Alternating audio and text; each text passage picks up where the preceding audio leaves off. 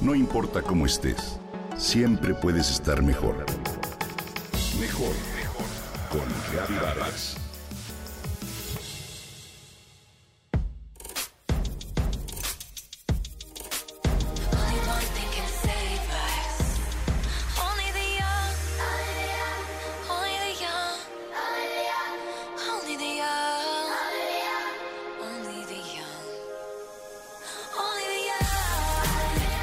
Taylor Swift ha dominado la industria musical por más de 10 años.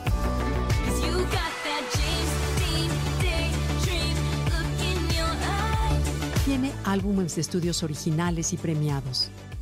Recientemente este fenómeno musical estuvo en boga en nuestro país y es que el artista compone la mayor parte de las canciones que interpreta y todas estas poseen un sentido y un objetivo específico.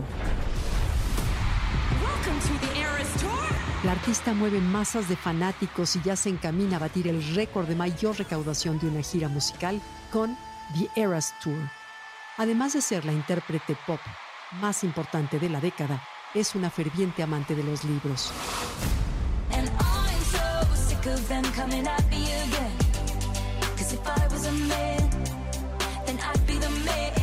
Swift es motivo de estudio gracias a que cada una de sus composiciones, muchas de ellas con referencias a escritores, con un contexto literario y académico.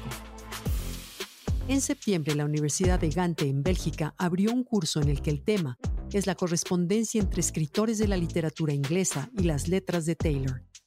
Ahí se estudian los paralelismos entre unos y otras.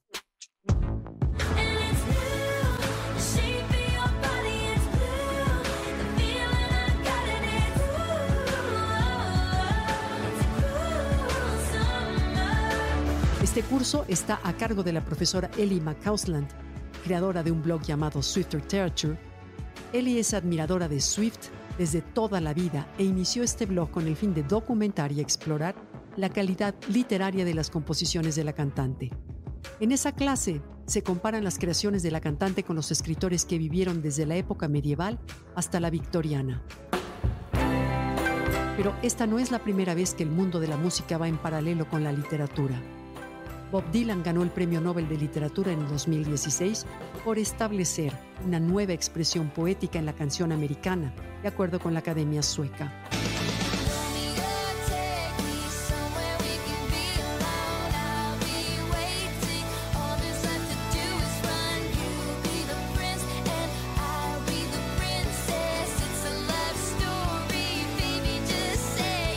En el caso de Taylor Swift, su canción Love Story hace referencia a la tragedia de Romeo y Julieta de William Shakespeare y cuenta una historia de amor personal con una persona que no es del agrado de los demás.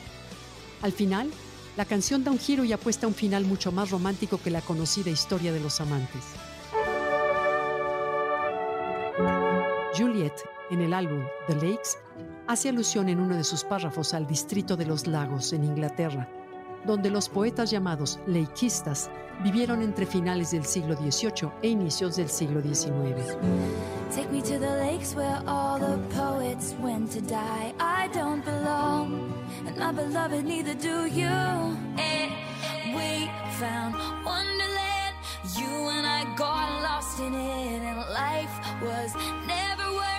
Never better. También Swift ha hecho referencia en sus obras a Alicia en el País de las Maravillas, sobre todo en su canción Wonderland, donde narra una historia con algunos detalles similares a los del cuento infantil de Carol. La lista de referencias que hace escritores británicos es enorme. En ese curso se estudian también autores como Robert Frost, Simon Armitage, Margaret Atwood y Emily Dickinson. En sus canciones se encuentran alusiones a obras de F. Scott Fitzgerald, del Gran Gatsby, así como de Ernest Hemingway. También se hace referencia a películas que le gustan como El Quinto Elemento o Blade Runner, incluso a la serie norteamericana Friends.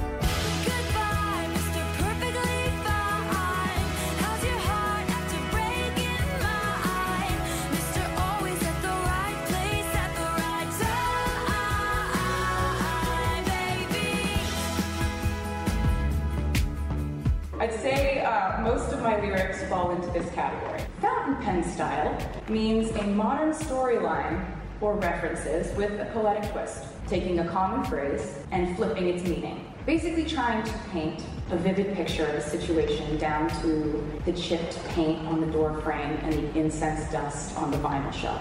Yo diría, dice Taylor Swift, que la mayoría de mis letras entran en el estilo estilográfico.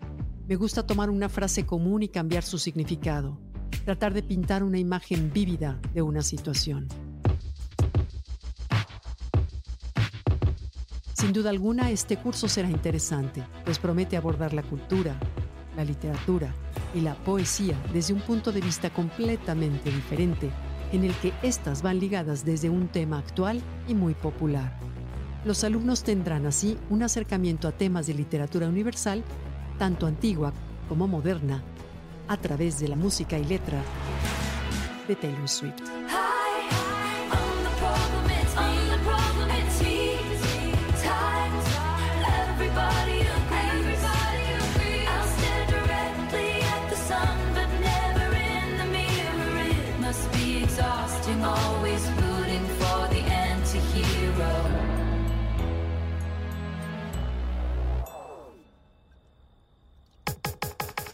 Comenta y comparte a través de Twitter.